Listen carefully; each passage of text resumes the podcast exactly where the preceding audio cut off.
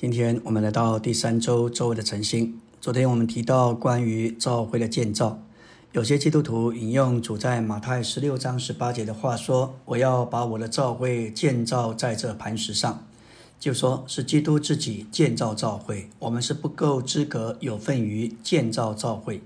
这种观念和教训完全是错误的。在以弗所四章就启示，元首基督建造教会。乃是凭着使圣徒成为恩赐，并且将这些恩赐赐给教会，好建造基督的身体。这给我们看见，元首并不直接建造教会。不仅如此，那些得了恩赐的人也不直接建造教会，他们是元首用来成全别人的人。当圣徒们受到成全，就做他们所做的，乃是这一般得了成全的圣徒直接建造教会。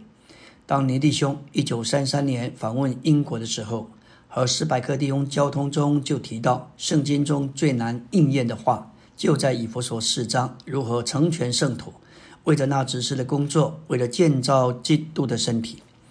教会的建造，事实上就是教会的长大。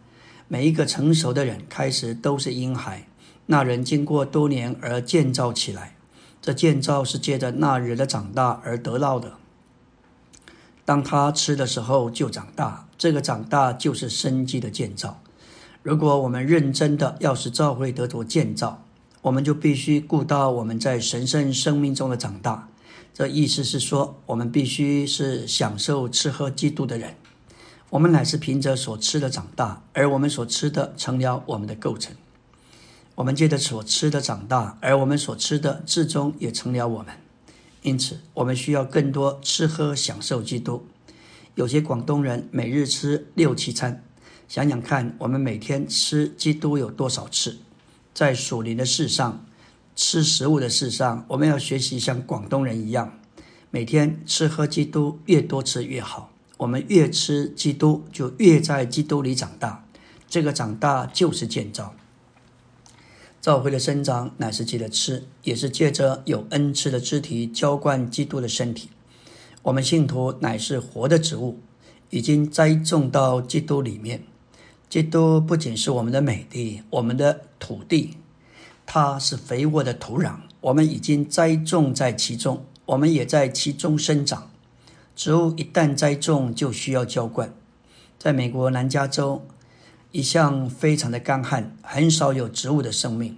后来从内华达州引进水来，许多的家庭前后院都有浇灌的喷水管，这使南加州变得像绿洲一样非常的美丽。就着属灵的意义而言，我们也需要这样的浇灌，使我们能够生长。保罗在林前三章六节说：“我栽种了，亚波罗浇灌了。”我们都需要有恩赐之人的浇灌。为着我们属灵的生长，我们需要主化的供应作为生命的食物。我们也需要有恩赐之人所提供的浇灌牧养。我们若是在教会的聚会中，就会得着祝福，受到许多的浇灌。无论你在家里花多少时间读圣经，都不能顶替教会的聚会。有些圣徒以为他有圣经，可以留在家里自己读经。因为主是无所不在的，然而他们发现这样的想法使他们缺少了从教会聚会中所领受身体丰富的益处。无论你喜欢不喜欢聚会，喷水管就是在聚会那里喷洒。当你离开了聚会，不管你在家中花多大的功夫要有所得着，因为你家中都没有喷水管浇灌你，而教会的聚会似乎对你不是那么好。但是你来聚会中，你仍然会得着浇灌。有时候有一些圣徒在聚会中，即使睡着了，但他们仍然经历浇灌。我们若来到这些教会的聚会中，我们就会得着许多的浇灌。我们要来看这些恩赐者如何禁止。罪人需要传福音者传扬福音，使他们能得救。当这些借着传福音而得救的信徒，需要有牧人和教师，使这些新人得着照顾和喂养，受到教导，使这些出信者得到滋养而长大，并且也需要伸言者在聚会中的说话，继续滋养并造就这些人，使他们也能够受到成全，甚至能够伸言进功用。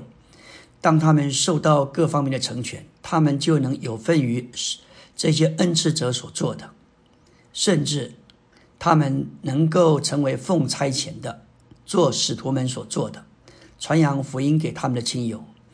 感谢主，借着家中聚会牧养比他们更年幼的信徒，这样有许多其他的信徒就能够像这些恩赐者一样进功用。这时，基督身体的每一个肢体都能进功用。早期，当教会在新路的实行之前，只有少数人能够传扬、牧养、教导、说话并成全。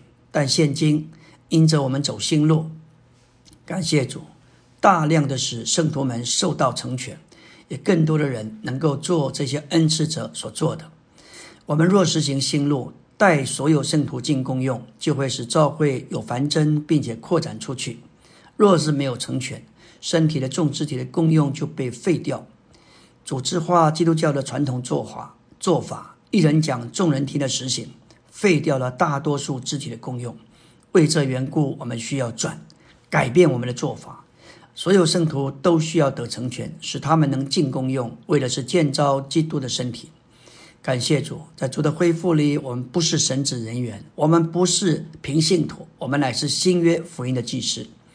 我们需要在这里受到成全，成为这些恩赐者，特别做他们所要做的。这个目的乃是为着建造基督的身体，为着那执事的工作。阿门。